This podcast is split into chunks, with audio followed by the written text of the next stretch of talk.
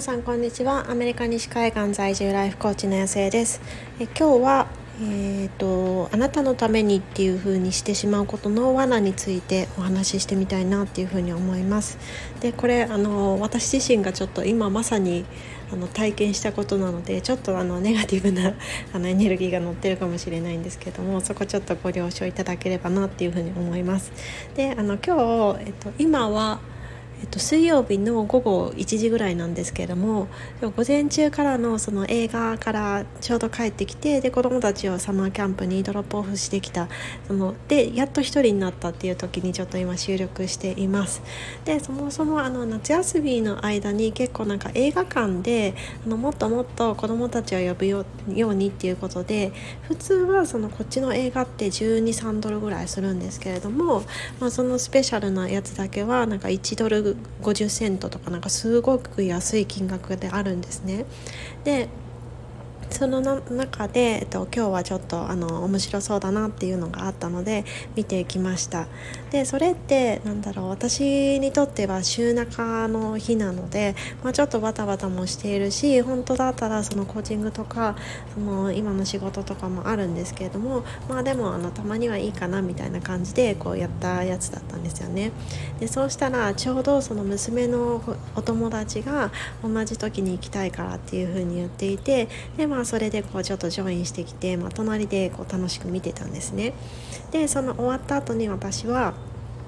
ちょっとあの子供たちはもうサマーキャンプも次続けてあるし私自身もちょっと仕事があるからみたいなことでこうパッと失礼しようとしたんですけれどもやっぱりこう娘まだ6歳なのでお友達と、まあ、学校が終わってから久しぶり、まあ、1週間ぶりぐらいだったんですよね。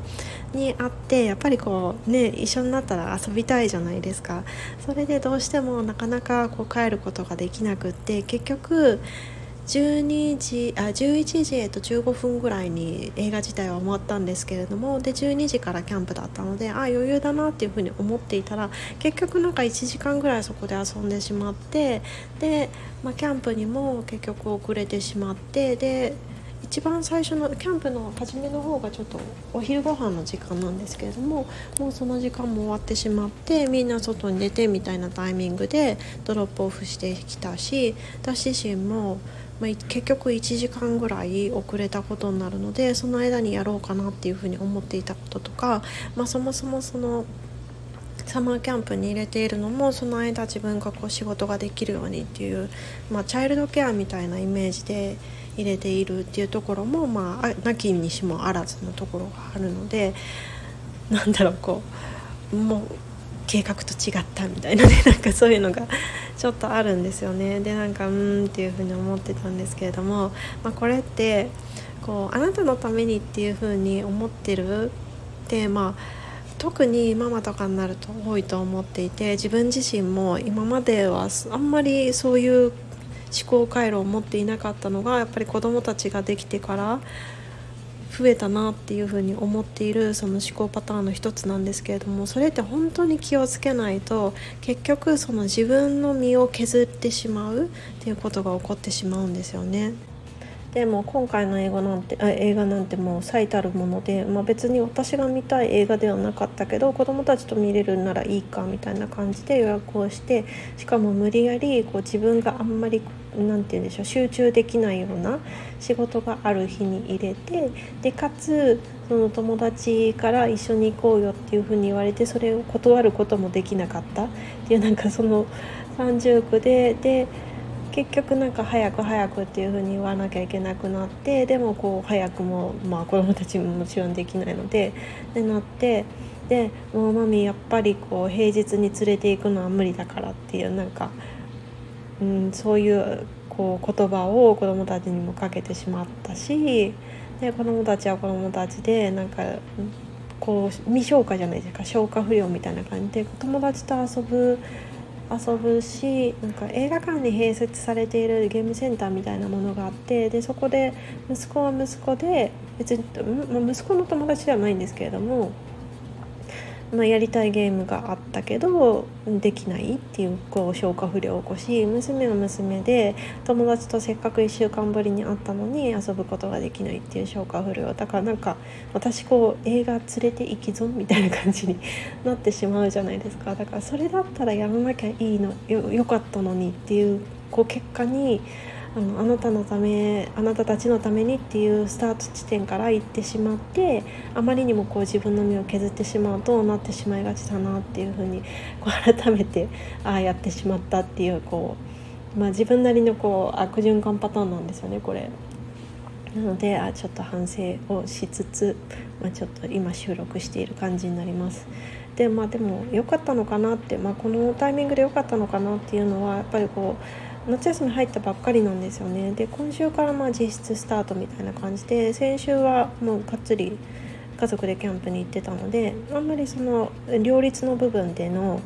あのトラブルっていうことはなかったんですけれどもまあ、今週からま通常営業夏休みの通常営業みたいな感じになっていてで私なりにこう子どもたちの送迎のジャグリングとか自分の仕事との兼ね合いとかそういう中をやっている中で、まあ、早いタイミングでなんだろうこうなんとかこうちょっと不満だけどなんとかなるかなぐらいのレベルじゃなくてああもう無理っていう風な レベルまで突き抜けてくれたので、まあ、おそらくあの週、末夏休みの間週中で。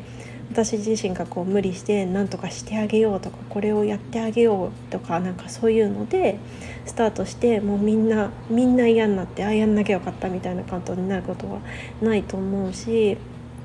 まあ、それだったらどういうふうに時間をちゃんと使っていくか子どもたちが遊んで遊んでいて自分たちで本当に楽しんであの経験を積んでいる時に私は私でちゃんと自分のことに集中していこうっていう、まあ、リマインドにもなったので、まあ、結果的には良かったのかなっていうふうに感じています。まあ、でもなんか難しいですよね。何て言うんだろうないい大人なのになんでこう自分のことをっていう風に思ってしまう部分もあるしでも別にこう自分の部分だけじゃなくてやっぱり一緒にプロジェクトとして仕事をしている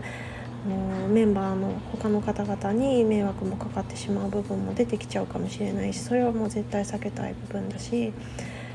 うんかでもこう目の前のこの自分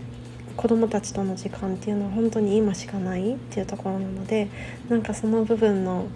ま、別にバランスって常にイコールこう同じであることがバランスだとは限らないとは思うんですけれどもでも自分の中でどんなこう納得のいく割合を見つけていくかっていうのは本当になんか課題にして課題だしちゃんと自分なりの答えを持っていたいなっていうふうに思います。でまあ今月来月ぐらいはやっぱり仕事の部分が佳境のところもあるのでまあ、どうしても自分のところを多めにしていくかなっていうふうにも思っているし、まあ、その分子どもたちもある意味その、まあ、キャンプとかで頑張り頑張り時というか、まあ、楽しみ時でもあるので、まあ、その部分は、まあ、平日はお互い本当に楽しいことをやっていてで週末家族の時間ちゃんとたっぷりとるっていうバランスで、まあ、この2週間は2ヶ月はやっていきたいなっていうふうに感じましたということで、えっと、今回はあなたとあなたのためにやってあげたいこの子のためにやってあげたいっていうとこ思ってしまうところの罠に関してお話ししてみました。どなたかの考えるきっかけになっていたりああまあ私もまさにそうみたいな感じの方がいらっしゃってでなんか共感できたりとか一緒に頑張っていこうみたいな風に感じてもらえたら嬉しいなっていう風に思います。ということで皆さん今日も素晴らしい一日にしていきましょう。